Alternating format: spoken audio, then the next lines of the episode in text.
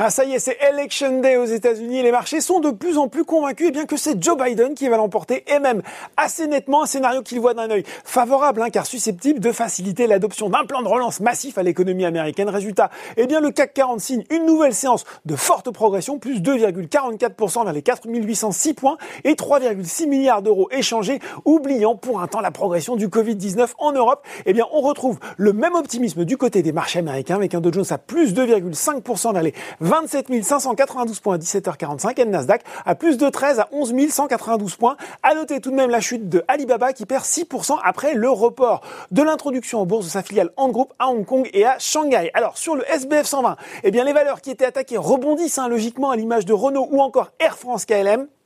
BNP Paribas a progressé également dans la foulée de ses résultats trimestriels au-dessus des attentes. Son résultat net part du groupe ressort à 1,89 milliard d'euros au troisième trimestre, tiré notamment par les revenus en hausse de 17% de la banque de financement et d'investissement. Et puis, autre élément apprécié, la décision de la banque de mettre en réserve la moitié du résultat en prévision de la distribution du dividende au titre de l'année 2020. Les autres banques étaient bien orientées à l'image de Société Générale, plus 5,4%, et Crédit Agricole, plus 4,3%. Belle séance aussi pour Lagardère. Alors, Carnot Lagardère Bernard Larnault et Vincent Bolloré seraient en négociation sur une vente des activités internationales d'achète à Vivendi. Côté baisse cette fois-ci, eh ben, seulement 10 valeurs hein, du SBF 120 sont dans le rouge, pénalisées par un goût du risque retrouvé sur les marchés. C'est Alstom qui signe la plus forte baisse sur l'indice. Le groupe qui a pourtant remporté un contrat pouvant aller jusqu'à 240 millions d'euros et pourtant euh, sur la fourniture de trains pour le métro de Bucarest. On retrouve Orange derrière. Carrefour est également dans le rouge, tout comme Mercialis, alors que la foncière euh, commerciale a suspendu ses objectifs pour 2020 en raison du confinement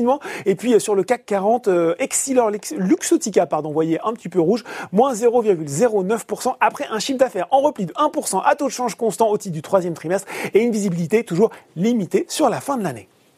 Voilà, c'est tout pour ce soir. Maintenant, n'oubliez pas tout le reste de l'actu éco et finance est sur Boursorama.